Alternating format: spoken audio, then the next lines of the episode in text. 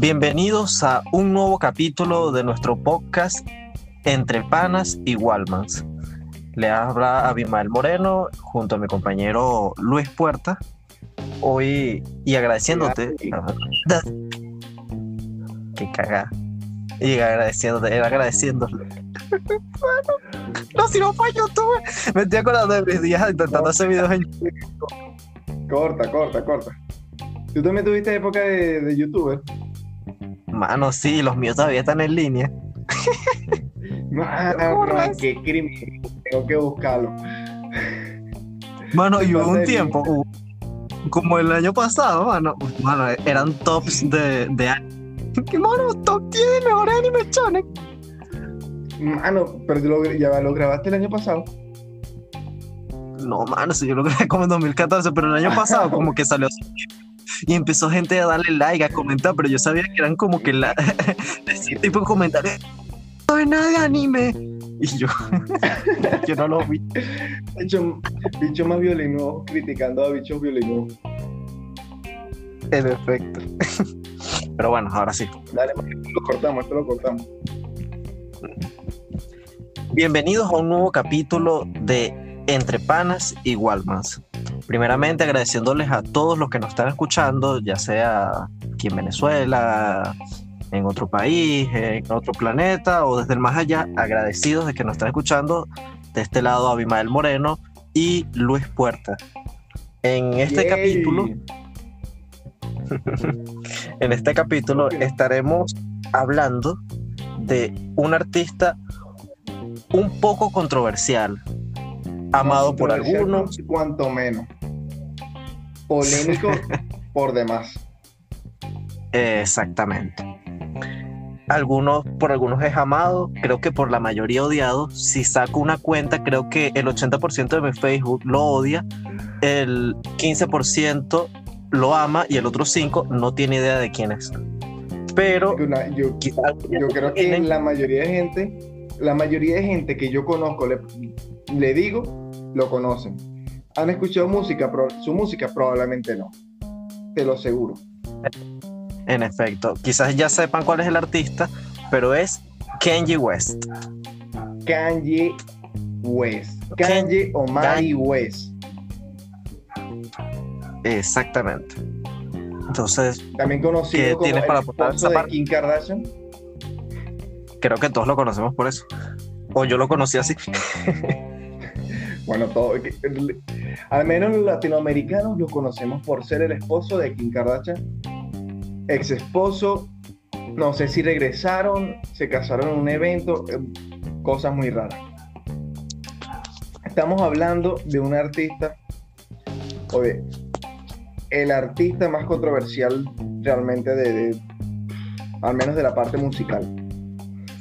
Kanye West, nacido el 8 de junio de 1977, que cuenta ahorita con 44 años, que nació en Estados Unidos. Él sí es estadounidense, sí es gringo, en Atlanta, Georgia. Su, a lo, para ver, Ray West, su padre, es un ex miembro de las, de las Panteras Negras, que es un ahorita es un partido político, antes era una parte de, política, pero de protesta, apoyando lo- los derechos de los negros y toda esa lucha contra el racismo que ha habido en Estados Unidos. Pero al comienzo eran muy muy criticados por las cosas que hacían y por lo extremistas que podían llegar a ser. Eh, lo que es su papá, Ray West, después de estar en eso y a los años, se volvió pastor. O sea que sabe- al- sabemos. Era ladrón. Eso explica. Tam- su madre, Donda West, Donda, el nombre de su álbum, el más reciente, fue profesora de inglés en una universidad y, y era ministro de educación en el, en el estado. Quien fu- y ella, no solamente aprovechando ese poder que tenía de conocidos y de cosas a nivel político, fue su primera manager. con su primera wow, de carrera. Fue su primera manager. Sí, sí, o sea, es, es un dato interesante porque eh, de lo que yo estuve también leyendo, decía que cuando Kanye dejó la universidad, ella se, se, se sintió muy mal, pues, o sea, se entristeció mucho porque él había dejado la universidad. Porque su familia, aunque no eran millonarios, eran, vamos a decir, el, el estadounidense promedio. Venezuela sería como, sí, millonario, no, pero, pero el O sea, estadounidense en clase promedio media, era bastante clase media. Exacto, pero tenían para acceder a universidades y toda la cosa, y Kenny dejó la universidad para dedicarse a la música. Entonces me, me parece interesante que fuese un primer manager.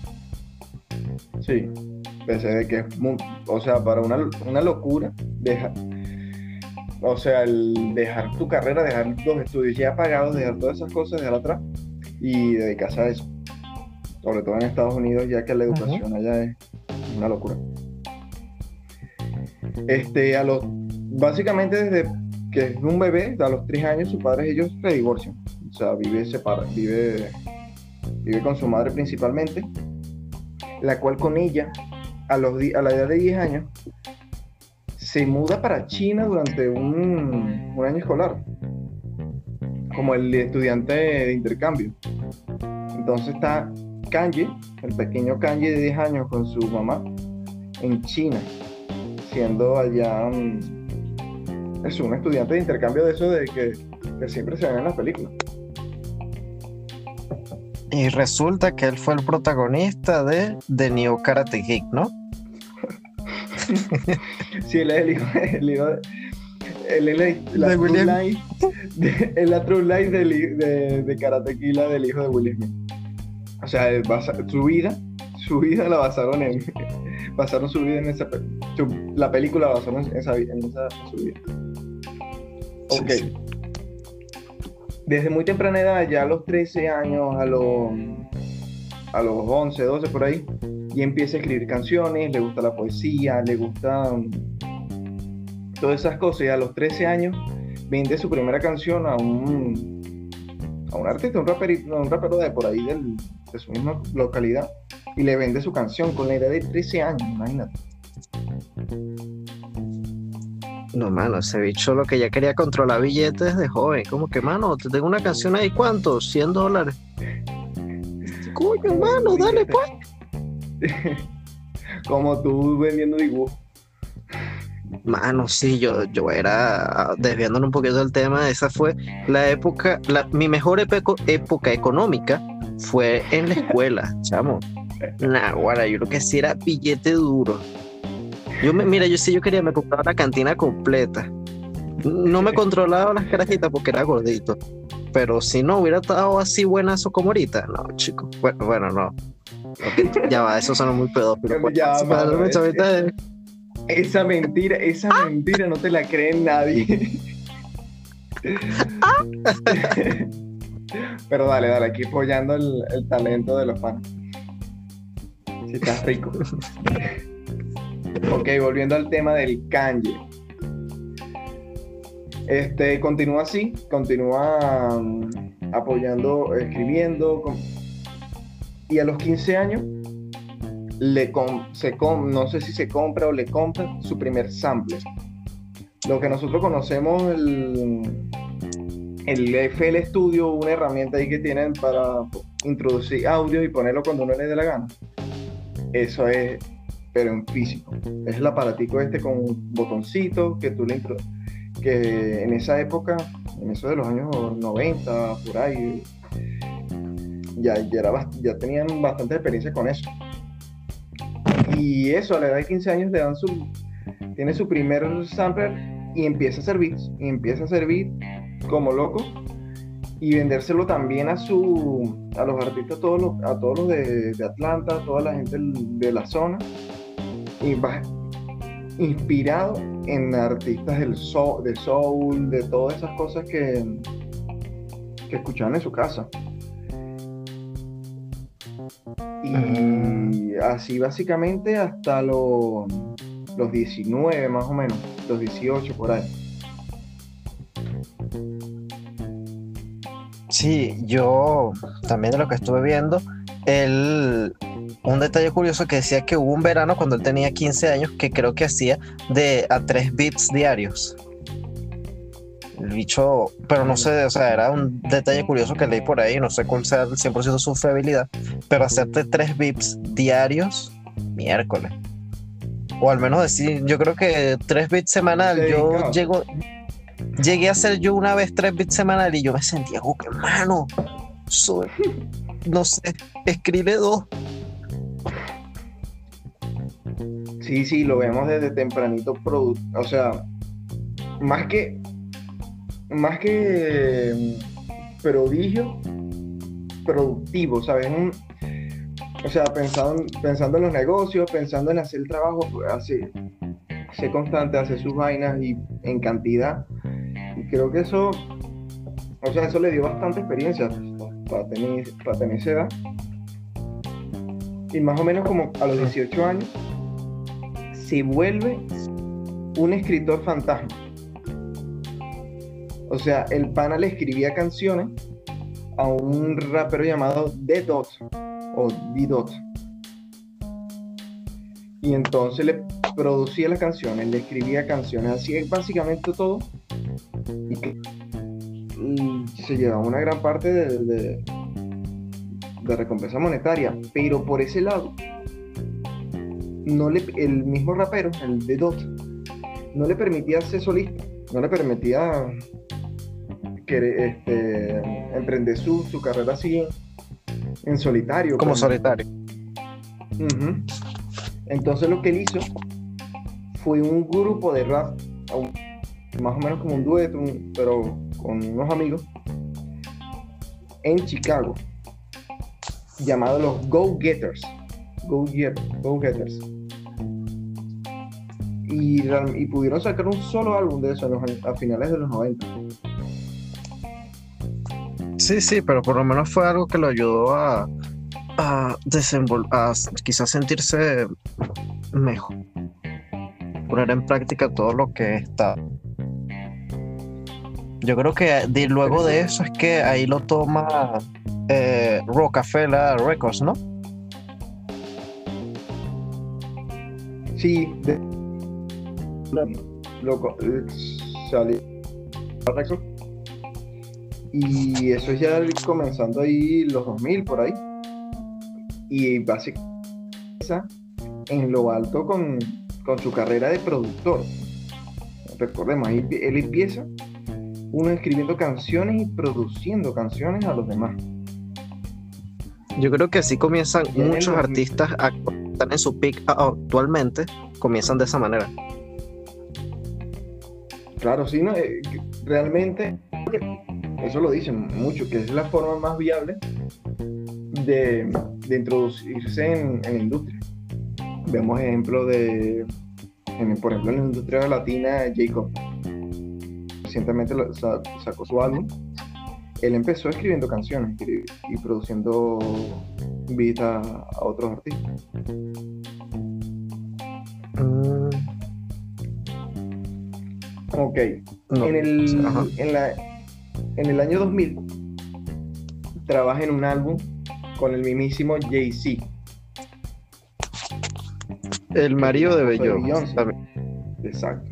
También lo conozco, es por eso. Qué hola. Este. Ya él, Jay-Z, tiene una, una carrera ya de años.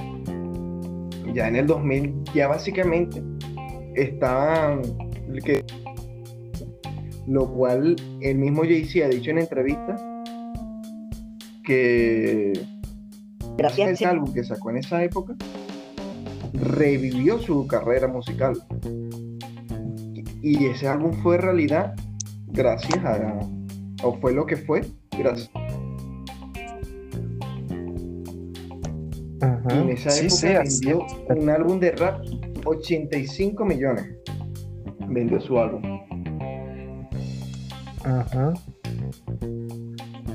Imagínate, a, esa época, es verdad, Jay-Z ya, como decir, ya, ya estaba quemado. Y vino Kanye con, con su su producción, sus letras, y al hacerlo, no sé, más jovial, ese estilo nuevo que traía Kanye bajo la manga, fue lo que ayudó a disparar nuevamente la carrera de Jay-Z y también los hizo muy buenos amigos a día de hoy. y, entre ellos, ellos dos y otro más son los raperos con más dinero en, o sea, con más capital. Los que mueven más billetes básicamente en toda la industria. Y eso no, es poco decir. Y entonces, en el puesto de Kenji, tiene talento musical, de producción, de escritor, de todo eso. Entonces está con, hasta tiene la disquera de Rockefeller Records que mm, ya saben lo que es capaz, ya saben lo que ha hecho, ya saben lo que, lo que puede hacer. Y él le propone ser solista, lanzar su álbum independiente, le propone su. Ese, es, esa, esa propuesta artística que él tiene. Y se la niega. Se la niegan. Sí, le sacan el cupo varias veces. Y en varias ocasiones. El principal motivo, el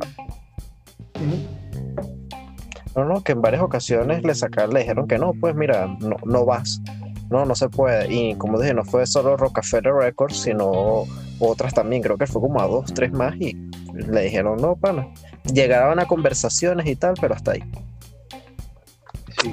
Entonces, y una cosa muy, muy curiosa que le dijeron es porque no tenía la figura de un gángster. No era el. Mm. No era la imagen de un rapero de esa época. No representaba lo que representaban los raperos, y es verdad. y, exacto. Eh, era justamente eso. No, no representaba, como tú mismo dijiste, lo que era un rapero de verdad. O sea, como que para hacer en ese momento, como que vamos a decir el pick del rap o lo que estaba más de moda en ese momento, el rapero, o sea, más común era que se y el estilo, como se dice, de rapero o lo que vendiera, que no, mano, mínimo en tu currículum tenías que ah, haberte drogado burda, venir de barrio, que tu papá lo hayan matado, tú haber matado mínimo, mínimo, mínimo a dos locos y haber pasado unos cinco años en la cárcel, mínimo. Si no, no puedes ser rapero, Ah, sí. Si, no te eso en tu currículo, lo siento. Talento, no, mano. Tú no necesitas eso para ser rapero, tú necesitas una pistola y ya.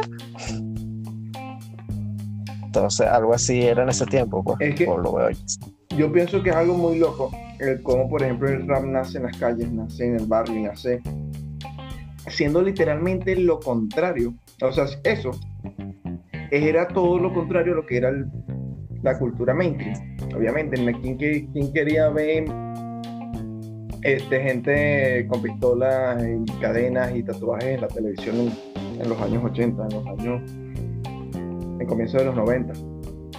Pero terminó siendo el mainstream, terminó siendo lo que se exigía en las grandes industrias, en las grandes empresas.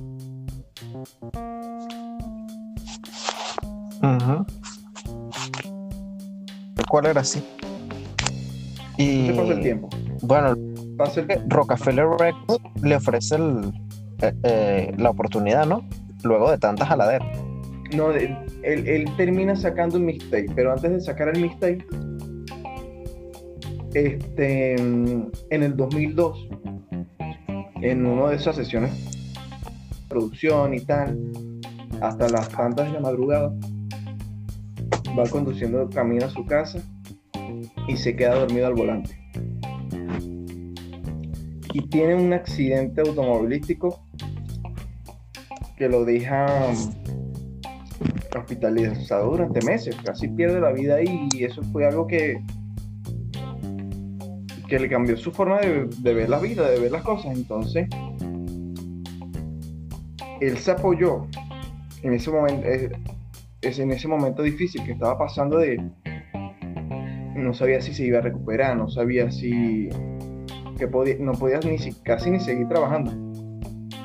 pero se puso a él mismo a hacer lo que le, lo que le gusta, lo que le gustaba, y es hacer las músicas, componer. Y de ahí salió su mixtape llamado Get Well Song. Todavía ni siquiera mm, lo había, ¿cómo se llama? No lo había aceptado ninguna disquera, no lo había aceptado nada de eso, simplemente él lo, dice, lo hizo por porque era lo, que necesitaba para salir de ese, de ese mal momento que estaba viviendo. Sí, sí. Eso fue su, su, escape.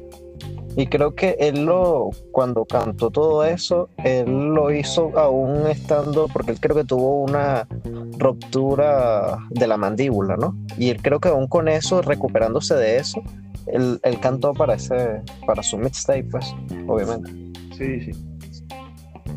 Después de eso, Rockefeller Records le da mm, la vista buena para producir su álbum.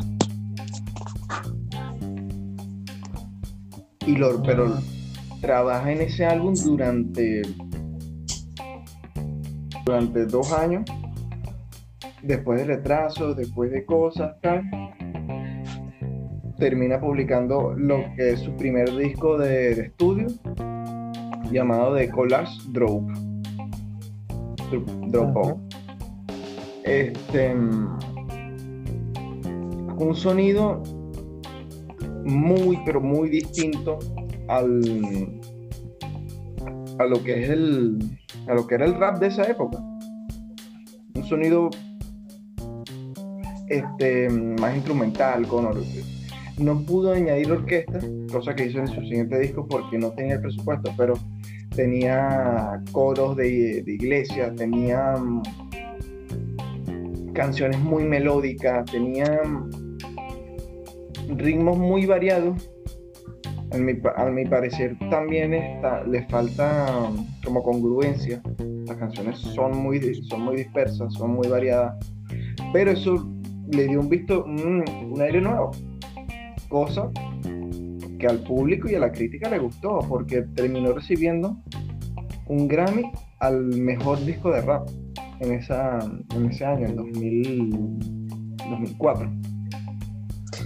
Exacto, y cabe destacar que cuando él coloca su álbum, y también lo siguiente, eh, él fue como que el momento en donde hubo la abolición de todo lo que era el estereotipo del rap en ese momento.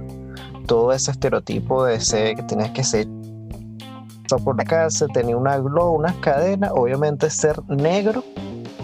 Y eso ese era como que el estereotipo, tal cual por eso que no lo dejaban entrar en un principio. Cuando él saca su álbum con un nuevo estilo, e incursionando en no solo en el rap, como se dice, en, en el rap en bruto, sino incursionar en otros estilos como tú ya, este, este gospel, eh, demás, él quita esa, eh, ese dogma, vamos a llamarlo así, pues ese estereotipo, y le abre camino, ese camino que le está abriendo para nuevos artistas que van a salir y que tenemos actualmente hoy día, que no necesariamente tenían que venir del gueto para ser raperos, sino que venían de otros lugares con otras inspiraciones o con otros estilos y pudieron incluirse en ese camino que está abriendo Kanye hacia un nuevo, o sea, una nueva era del rap. Sí, cierto. con respecto al rap en español tardó, esa, ese, lo que tú dices, esa brecha de dejar de las, dejar las calles, pasó más de 10 años después, aquí en, el rap en español, pero, pero sí, sí, sí es el, el camino. O sea, fue lo que terminó pasando en todos lados curiosa que pasó en esa, en, cuando sacó ese álbum fue que una, una de las canciones que es este Jesus Walk, una canción para hacer su, primer disco plenamente mm, religiosa, plenamente mm, hablando sobre Dios, estuvo también en top de, de la Billboard. Entonces, no sé, para termina, termina además rompiendo mucho, muchos paradigmas, como tú dices, de, la, cultura rap. Y en ese momento, aprovechando el, aprovechando el dinero y el éxito de su álbum, funda eh, como una división de, de Rockefeller Records una, una distribuidora llamada Good Music y en la que trabajaba principalmente él y llegaron a trabajar bastante varios artistas allí. Con esta Entonces, distribuidora fue que siguió de ahí en adelante con sus con sus discos, ¿no? Sí. Sí, con esa misma. Entonces, ya con dinero, ya con todo eso, tiene todo para, ver, para su siguiente álbum, que tarda eso, un año en, producir, y ahora con 2 millones que invierte en lo que en su álbum Late Registration. Sí, eh, a ese álbum es el que él le agrega la orquesta como tal, ¿no? Ya él contrata una orquesta de cuerdas y le dice, vamos a hacer un álbum de rap. No me interesa que ustedes sean una orquesta, ustedes me van a ayudar a hacer un álbum de rap creo que la era la banda sonora de John Bryan. John Bryan. Entonces me pareció muy... realmente desde el, desde el inicio uno de ese álbum no, parece un álbum de rap, no parece la, instrumental este a otro level, deja de ser los, los mismos sample, los mismos beats, las mismas cosas que se habían, hasta el mismo su álbum, se habían repetido, cosas que eran normales en esa época, se habían hecho. Claro, él inspiró. siendo un sonido más sofisticado y todo. Ajá. Claro, eh, este, No, no, ¿qué pasa cuando... Estoy hablando de perdóname. No, vale, tranquilo. Es que tú aquí eres el experto, tú aquí eres el super fan de Kenji West. Ok, no, no ser. Pero. Parezco, este... parezco, fan, Kenji fanático, vale. Ah, no. después de esto te llega a escuchar alguna feminista y te van a funar. Pero que. ¿Qué pasó con su primer álbum? Que él rompió dogmas, paradigmas, algo nuevo. ¿Qué pasa cuando sale algo nuevo? La gente lo imita quieran o no, quieren imitarlo para también tener ese éxito. Entonces de ahí es que por eso es que en su segundo álbum y siguiente, él quiere, empieza a tomar otros estilos, pues porque ya lo que hizo en su primer álbum ya estaba quemado, imagínate, en menos de un año. Sí. Y no por él, sino por otros. Sí, eso pasa. Y, en verdad, pocas veces lo vemos repitiéndose en su, en su propia música.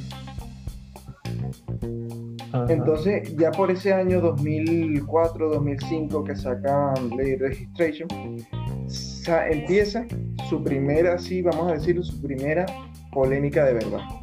Aquí empezamos con el Kanji West que conocemos y que gracias a los medios y gracias a todo eso es lo que nos ha llegado.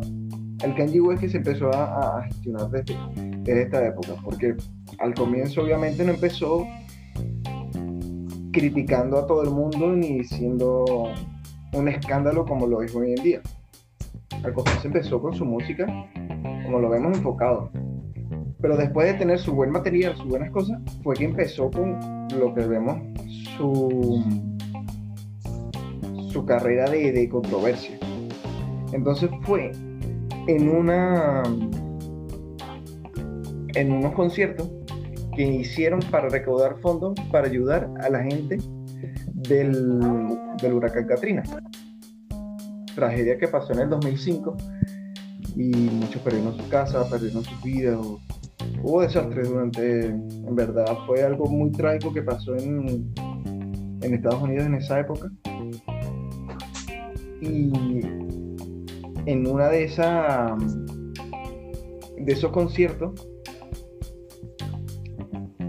Kenji agarra el micrófono y le dice a George Bush, al presidente actual en esa época, no le gustan los negros.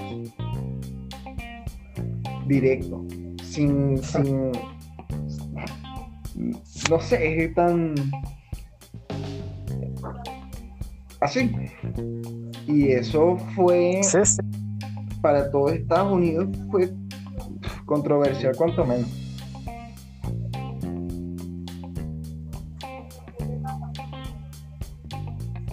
Sí, fue, fue algo muy, radical lo que él hizo. Sí. Nadie se lo esperaba. Creo que hasta el mismo George Bush dijo que fue uno de los momentos más repugnantes de su presidencia. Sí, sí. Sí, sí lo dijo.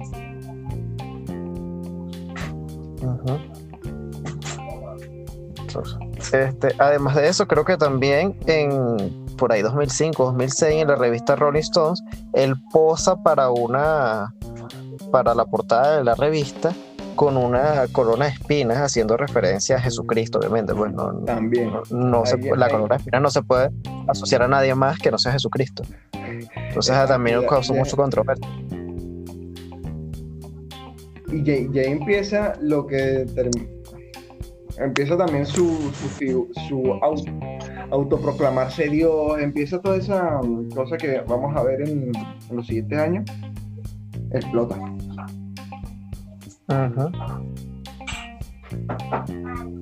Aparte, entonces, en 2006 más o menos empieza la producción de, de su tercer disco, Graduation, el cual samplea una, una canción, en una de las canciones, es un sample de, de Daft Punk. sí, la, canción se llama Stronger. Sí. E, este, justamente ahorita lo estaba reproduciendo porque me llamó mucho la atención. Como, como, tú sabes, no he tenido el mayor contacto musical con Kenji West, primero porque no lo conocía y no sé, todas las controversias que había visto no me, no, me llamaba la atención escucharlo. Aunque en el fondo yo decía que era un artista bueno, pues, porque para llegar al, top que está ahorita y tener la cantidad de dinero que tiene, no, no creo que haya sido siendo mal artista, pero nunca me había llamado la atención escucharlo antes. Aparte de que vine a escuchar Donda, gracias a ti, hace que una semana que me escuché Donda completo y no me partí para nada. Bueno, lo vamos a comentar. salió, básicamente. Sí, esto lo comentamos más adelante, pero cuando estaba leyendo dije, mi pana tiene una canción sample de Daft Punk y yo dije a escucharla. Y mira, casualmente la había escuchado antes, solo que no sabía que era Kanye West. Creo que capaz muchas canciones que escuche diga, ah, este es Kanye West, yo lo había escuchado antes, pero no sabía que era Kanye West.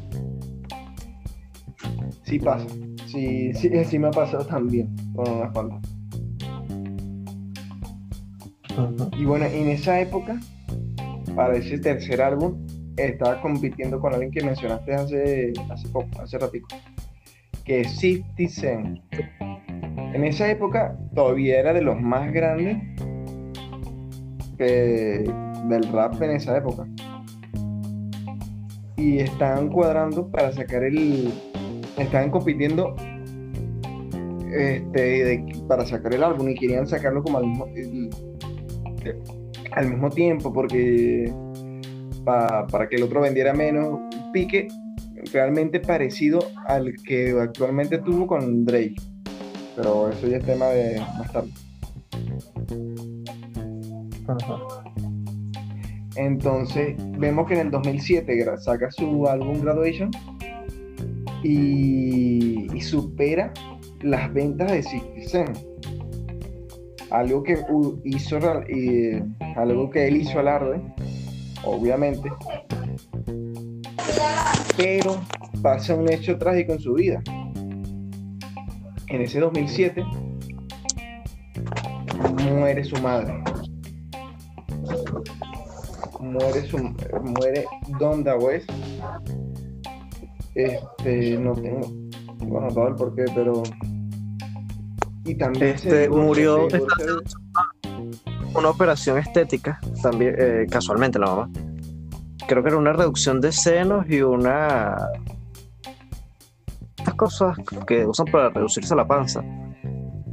No, no tengo 100% claro qué, qué fue, pero ajá, Plastia se llama ese que se estira cosa, pues.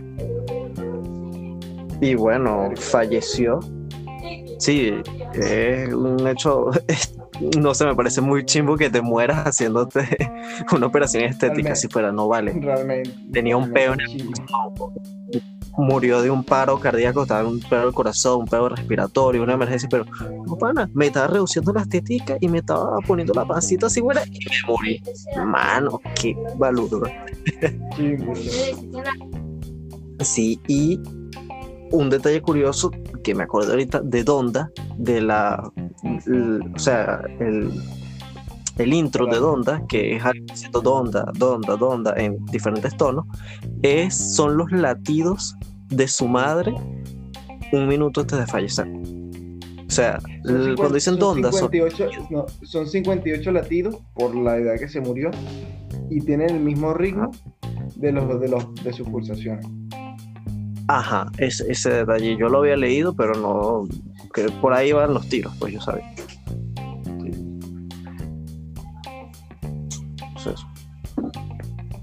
Y bueno. ahí creo que él sacó otro álbum, ¿no? Al año siguiente saca otro álbum, el 808 eh, y Hairbreak.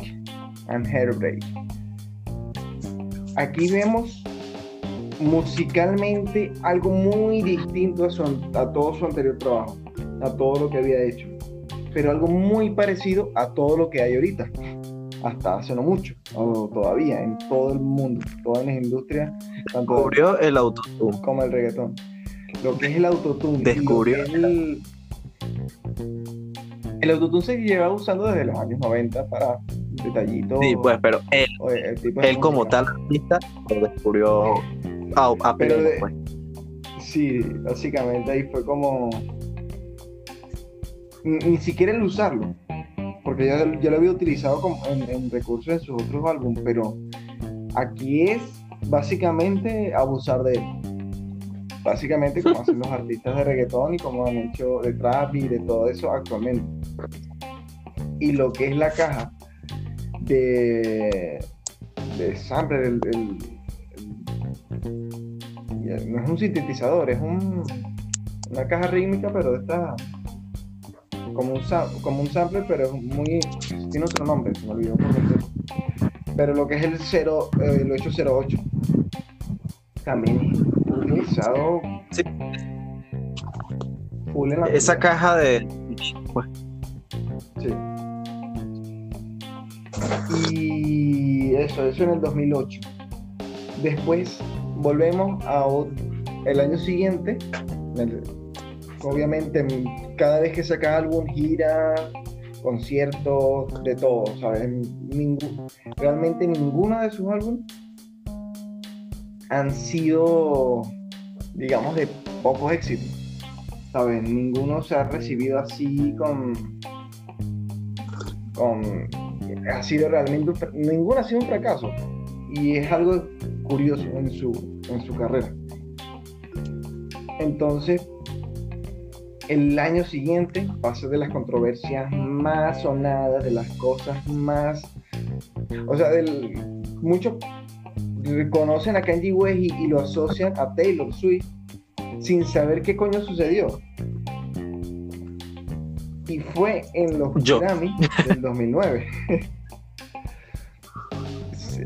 en los Grammy del 2009, en la premiación en el premio del mejor álbum, el mejor video musical femenino,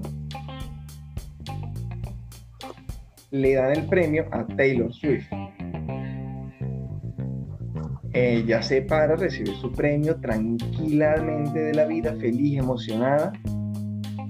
En un momento ve que viene Kanye West subiendo por se sube a la tarima, agarra el micrófono y dice que el video que estaba en ese momento este, nominado de Beyoncé era de lo, era lo mejor de lo mejor que se había hecho en la vida. Y ya está. Sí, era el video de Single Ladies, ¿no? Ajá, ese. Sí, Básicamente, es curioso. Ajá. No, no, que es curioso porque yo tampoco sabía ese dato. Yo sabía que debe tener una controversia con, con Taylor Swift, pero ni, ni idea de por qué había sido la controversia. Pensaba que era que la había insultado. Bueno, sí le insultó, pero de una manera más directa. Sí, o sea, fue como indirectamente, pero fue una falta de respeto arrechísima. Y, algo gracioso es que al tiempo él dice que eso, lo que él hizo fue por, por orden de Dios, que eso era a propósito de Dios, que si no hubiera sido así, no hubiera estado en primera fila, pero que Dios lo mandó a hacer eso, pues que ese era, ese era su propósito. Hermano, está tocado. Sí. Bueno, este, después de esa polémica que realmente en la, industria, musical, la gente tan importante como ellos, pocas así, no.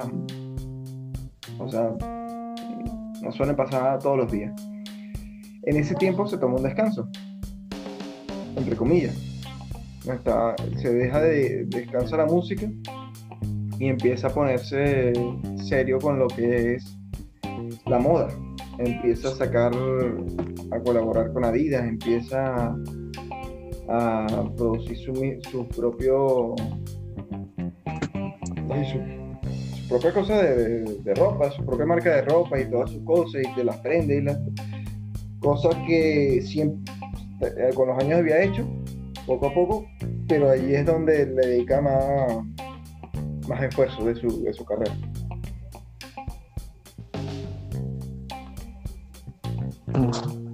Sí, sí.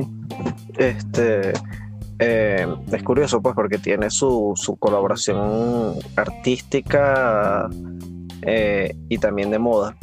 Luego creo que, si mal no recuerdo, viene de 2010 a 2012 el álbum de My Beautiful Dark, Twisted Fantasies y colaboración. En 2010. Ajá, en 2010, 2010 2012, pues se incluye también las colaboraciones que, que él hizo. Y también, pues, igual que, en otras hits, este, creo que una de sus presentaciones del, Lula, del Lollapalooza y el otro evento de esos que hacen en Chile, no, mano, vamos para Latinoamérica, ¿para dónde van? ¿Para Chile? ¿Para Colombia? Y México. No van para ningún otro. este, creo que, uh, este, bueno, ajá, eh, el Coachella dice que fue nombrado uno de los mejores del hip hop. O sea, el tipo tiene, tiene calidad, pues, fuera de que sea una quizás basura de persona eh, a nivel artístico, es top. Sí, realmente vemos que lo vemos, yo, lo veo realmente como, no sé, demasiado consumido por la fama, por los medios, por tantas cosas, que puede actuar como un carajito malcriado sin que nada, nada se le vea realmente afectado, ¿sabes? Como que sin, sin consecuencias. Entonces vemos que él, a, nivel de artista, hace y deshace todas las cosas que él en los medios, puede publicar sus contratos en Twitter, puede, puede participar en películas, puede hacer esto, puede hacer lo otro porque le da la gana. y pero al mismo tiempo, en su lado de, la música, ofrece algo, digamos, firme, algo que es de calidad. Y entonces hay como que compensa. ¿Sabes? Como que, que compensa todo. Ahí viene la, el, ¿cómo se llama? El dilema de si hay que, que juzgar el arte por el artista y todo eso. Pero yo creo que él hace todo lo que hace para centrar la atención en él. Y la gente que lo escuche, que lo conozca o X, no lo puede criticar por, por más que otra cosa que por eso, por su personalidad. Es que así es la atención o la fama, así sea buena o mala, al final sigue siendo atención y fama. Ya sea por bueno o malo, sigue siendo famoso. Sí. Eso que él dice que, hay- que, que hablen de ti, no importa que sea bueno o mal, lo importante es que hablen. Y, Sí, pues que tú estés en de todo y bueno, mal por ellos, pues. o sea, vemos que, él, que ese, básicamente es su filosofía como, como artista. Cosa, eh, Por ejemplo, en mi caso, no, yo no, no sé, no sabría en verdad lidiar con tanto, no sé, con tanto odio, con tanta polémica, con tanta... Y vivir tranquilo como puede vivir él, como pueden vivir otros artistas que hacen esa como misma técnica de marketing. Sí, Eh. eh, es así, no es fácil, pero yo veo que él hace muy de que de verdad no le importa, en serio, no le interesa lo que la gente piensa, no, no le interesa en absoluto. Y mientras, qué sé yo, a chama pelo pintado en Facebook funándolo y diciendo que es el peor artista de todos, este, mientras tú y yo estamos hablando eh, y haciendo este podcast, mientras tú, el que estás escuchando está este podcast, estamos aquí haciendo nada en nuestras casas, ese loco debe estar, no sé, comiendo en el mejor restaurante ahorita, yendo por la autopista en el carro más caro, en la mansión más lujosa de Beverly Hills, relajado, sirviéndole todo, disfrutando su vida que tiene real de aquí a que se muera, reencarne, vuelva a nacer y sigue teniendo plata. Entonces, como que, bueno, no, no ganamos más bien Aunque- mientras uno más lo que más fama le da. Aunque, su- aunque, el te- aunque el tema de su plata fue polémica años, hace no mucho, hace el año pasado. Porque él publica, es que nos estamos saltando muchas cosas, pero básicamente, básicamente el año pasado, este, publica su contrato de, con Sony Music. Todos, con la disquera publica todos sus contratos. Porque, porque él dice que los artistas son como los esclavos de la, de, de- del- de la industria musical, que ellos trabajan y trabajan y no reciben el verdadero beneficio. Cosa que es curioso porque es, es de los él, de los artistas que vemos la riqueza la derrocha por todos lados y todo es una gastadera de plata y todos son viajes y todos son lujo y todas son cosas. Pero mm, habla de eso, habla de, que tiene que seguir produciendo discos, tiene que seguir haciendo cosas, y tiene que seguir siendo artista básicamente para satisfacer a las empresas, para satisfacer a, la- a las disqueras. Y las disqueras confían en él no por lo que sea que vaya a hacer, sino por, el, por lo que ya hizo. Básicamente, los discos que él, que él ya hizo valen más que todos los discos que va a hacer. Mm, sí, sí, es verdad. Y curioso que Donda, que es el más nuevo, no ha tenido una recepción muy, muy buena, que digamos. No, en la, en la Eh. crítica realmente no tuvo un- una buena recepción. Pero lo que si, si hablamos de. Si hablamos de. ¿Cómo se llama? De la, de la gente, de, los- de los oyentes. Rompió récord en, en Billboard, en, en Spotify. Casi en ciento y pico países en el top 1. Ujú, Y Teniendo en cuenta eh, teniendo en cuenta que a los días salió de Certificate este de Drake Mano, yo, yo no he escuchado nada de Drake. Qué triste. y Drake acaba de sacar un álbum imagínate por eso Y nadie lo escucha. sí Ahora me siento mal por Drake. Sí, Me voy a descargar el me voy escuchar. pero es que eh, vemos un artista que esto no lo ha hecho esto no es nuevo esto lo ha hecho eh, Eso lo hizo con 50 Cent. Sí, básicamente lo que hacer es hacer lo que le da la gana. Este. Es que han pasado- en su carrera han pasado un poco de cosas, ¿no? Tres discos, tres, cuatro discos, no, como cuatro discos. Y todos son piezas este, realmente decentes comparadas. O ninguno decae de, calidad.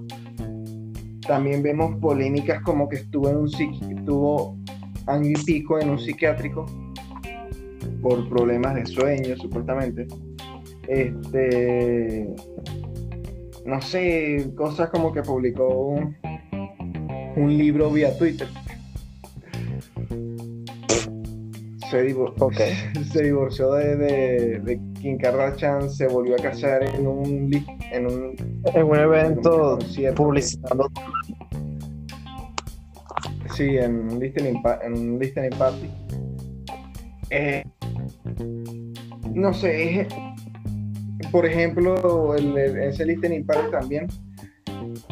Mucho el rapero Lil Uzi Vert, le había, le había tirado beef en una de, de sus canciones pues, y él lo que hizo fue invitar a su ídolo, al ídolo, al ídolo del, del Vert, que es Este, lo vemos también haciendo videos musicales con figuras políticas. el- no me acuerdo la canción, pero es- salen que si figuras políticas y salen otros artistas Las cartas. en todos en una cama y también colabora en- con, con otros de sus, de sus amigos artistas y pone a- la una escena real de la del- donde encontraron muerta a Winnie Houston este básicamente Kanye West Kanji o Mari West es un artista que realmente yo siento que busca ser odiado. Busca que el- Sí. todo el mundo hable de él. Eh, es un, no sé, es un- yo pienso que no se puede ser más controversial. Bueno, controversial también es este Dalí. Y, y y ahorita todos recordamos a Dalí por, por lo que es, y por, por, como podemos decir con cariño, pero en su época también este, se armaban unas polémicas. Entonces, quizás lo que pase con Kanye, no sé, el tiempo, el tiempo dirá lo que dirá el, el, el- ¿cómo se llama? El, la última palabra, el, el- Sí, sí, el tiempo lo dirá. su legado, a ver qué tan. Sí, Y todavía lo que me sigue pareciendo más curioso que él en un concierto en 2019, 2019, sí, este, se, literalmente se dice, mira, no, yo me convertí al cristianismo, yo ahora soy un cristiano eh, renovado. Y es como que, mano, después de todo lo que hizo, y creo que ahí, por ahí es cuando él comienza a decir, no vale, yo hice eso a Taylor Swift porque Dios me mandó. Entonces, que no vale, eso me ayudó a superar la adicción al porno y no sé qué cosa, y no como que miércoles. Y después saca el álbum de Jesus is King, o sea, Jesús es Rey. Y bueno, ahora Donda, que eso más es evangelio rapeado.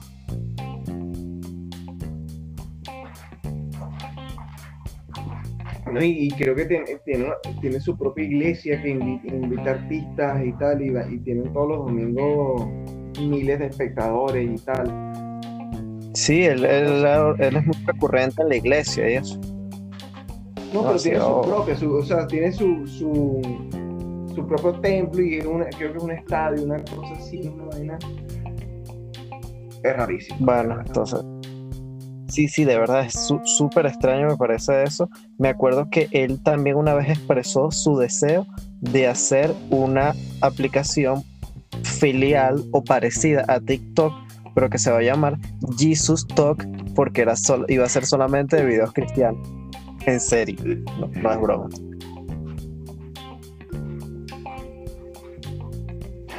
¿Tú Y lo fue muy. Mano, no soy TikTok. Bueno, Mano, tú sabes las locas de TikTok que sí bailando así, uno, unas canciones esas virales, por ejemplo, ahorita la de con, eh, Stay, la de La con Kid Cudi, Sí. pero como sea. Te Este, a los, a los curi el amor. a lo que uno es, eh, bueno, pero si no la de alabaré, alabaré, y dicho baila. Ra, ra, ra.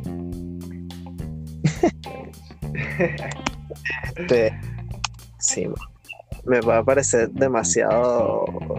Ah, y yo sé que no estamos desviando el tema, pero algo que puedo decir es que TikTok arruina las músicas virales. Así sea buena la canción. Mira, eso yo lo tengo confirmado. Sí, sí. Daña las músicas. Hay, Tristemente, no hay una canción de que, viral, Ah, ajá. que tristemente hay una canción de Kenji West viral en TikTok ahorita. Pero, Sí. por ejemplo, la de Stay a mí me gustó cuando salió. Yo la escuché como un, un día después que salió, o dos días. Este, y uy, me gustó, me la descargué. Empecé a ver que se empezó a hacer viral y de los reales. de lo real. A Y muerte. después, que lo, y después que lo empecé a escuchar, que sí, en cada tres publicaciones de Facebook, en todos lados, fue muy de. Me metí al- a mi teléfono y la borré. Me, me dio cringe. Escucharla en todos lados. A mí tú sabes que me, me dio, a mí no, no es que me moleste, pero sí me dio como esa rechera. Fue con Aurora, no sé si la has escuchado. La canción esa de Runaway. Sí, sí. Ajá. O sea, a- primero vieja, como del 2000. Es la segunda canción que ella hizo. Y yo a Aurora la llevo escuchando años. Y de repente el año pasado, este año comenzando, empieza en todos lados a poner esa canción y yo como, what the fuck. ¿Sabes? Como que... no- Y la putearon, putearon básicamente esa canción. Y, o sea, Sí, por ella es- bien, eso es lo que hace TikTok. plata y todo eso y fino. Pero, coño, Pero chimbo por uno, el que quizás. No, no digamos que somos los puristas, pero es como que se hace chimbo cuando ya tú, o sea, algo se hace tan repetitivo. A mí me parece muy, muy chimbo. Ahí, creo que nos desviamos un poquito del tema de no pues, apoyo. pero es algo que, que se, se bueno, debe, se debe. En, en la recta final de Kanye West, básicamente creo que hablamos demasiado de, de un artista. Yo digo, realmente se conoce muy poco, de, o se escucha, sí, se conoce muy poco de él en lo que es aquí Latinoamérica, lo que es Venezuela, lo que es todo Latinoamérica. Es muy raro, ¿sabes? Que lo escuchen, es muy raro que, que- más bien, como tú dices, se conoce como el esposo de, de, de Kim Kardashian. ¿no? O el nuevo esposo de Kim Kardashian. ¿eh? O algo así. Pero su parte, su parte musical aquí como que se ha difuminado, se llega, o, no ha, o no ha llegado, no ha tenido el impacto como ha tenido en otros lados. En- cuando realmente vemos cómo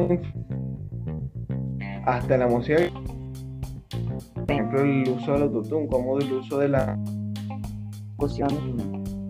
marcó y un después en la música, en el rap, en el trap, en el, y en el reggaetón incluso.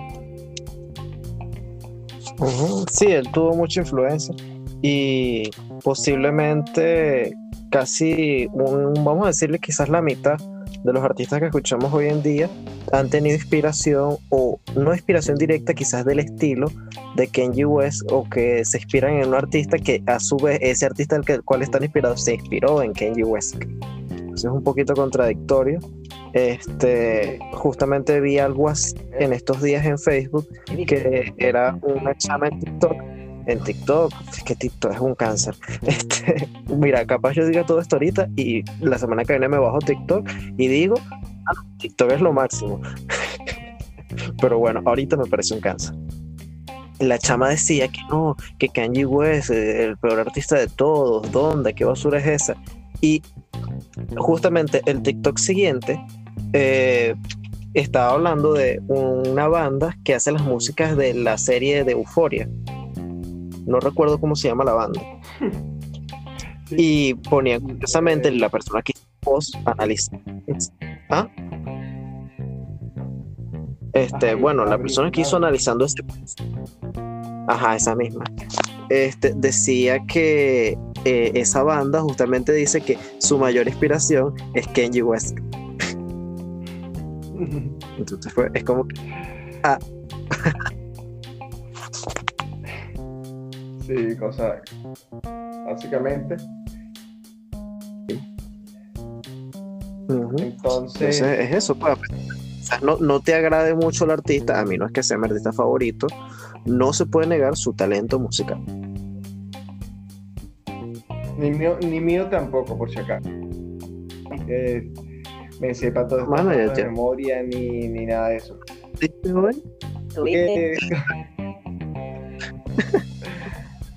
Está confirmado que O sea, tú que eres fan de Kenji West, super fan. que ahorita en tu cuarto tienes un póster de Kenji West sin camisa. Mano, quiero tener un de cartón. Esa de tamaño real.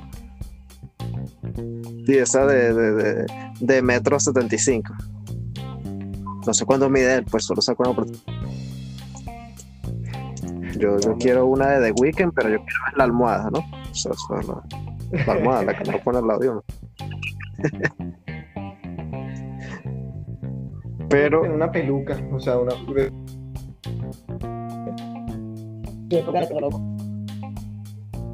Ah, también.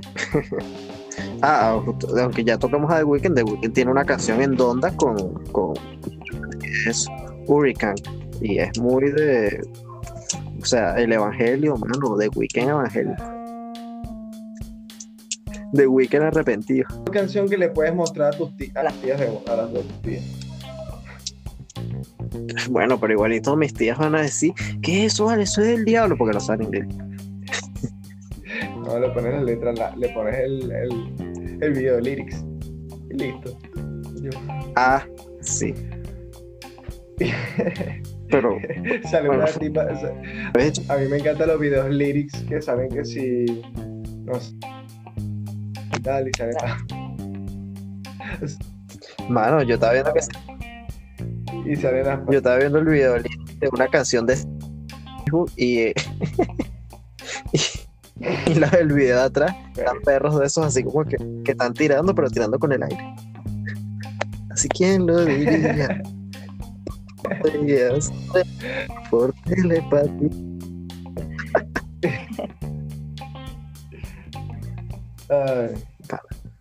Pero mira, no, que otra cosa que nos extendimos. demasiado. Qué quieras decir. No, bueno, por ahora solo eso. es- eh, eh, planea- planeamos Eh, hacer podcast de 30 minutos y creo que no pasamos. Que este, bueno, no, no fuimos de, de la raya. Y eso que dejamos discos por fuera. Pero bueno, quizás en otro momento se pueda tocar más a fondo, igual que no se puede tocar quizás a- el, el capítulo anterior de The Weeknd totalmente. Y bueno, lo que puedo decir es eso, no es mi artista favorito, no es eh, mi persona favorita en el mundo, ni nada, pero no puedo negar que es tremendo artista musicalmente hablando y que gracias a él eh, tenemos la música tal como la vemos hoy día, pues él fue una base a que nosotros tengamos ahorita raperos como, qué sé yo, ejemplo, Drake, que no es ningún choro ni nada, o no lo fue O anteriormente. También era XX Tentación, lo que. Lo que, así, lo que también Mm. fue. War. Todo eso eh, creo que eh, lo hemos tenido gracias a Kenji West y muchos hasta artistas latinos. Entonces creo que a pesar de que el 90, el 80% de las personas lo odien, 15% lo amen y el otro 5% nada más sepan que es el ex o marido de, de una Kardashian. Ah, Es, Yo, yo creo que es una o sea, hay que mayoría, darle o sea, yo creo que es un 50% no lo conoce. Exacto, entonces creo que hay que darle una, un, reconocimiento tal como lo ha tenido a todos sus éxitos porque nadie es exitoso si no es bueno en lo que hace.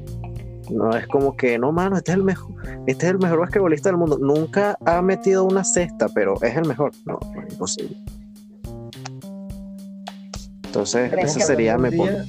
de la eh, hablar de un día de la excepción a la regla. ¿Quién es la Que excepción? a la lo, eh, lo que es Anuel, doble A. Mano, pero no es el mejor. o sea, pero tiene éxito. Ah, Bueno, bueno. En fin, bueno, mira, entonces vamos dejando por aquí este, este segundo capítulo de podcast. El quien sea, que es- quien sea que nos escuche y llegue a este momento, quiero decir que gracias, gracias por darnos, gracias por dedicar este tiempo, aunque espero que estén haciendo otras cosas productivas mientras escuchan esto. En verdad, gracias por, por su apoyo y gracias por, por todo, por, por esto. muchas gracias y bueno, como final de youtuber, suscríbete, dale like y nos vemos una próxima semana. Adiós. Bueno, mano, estamos listos.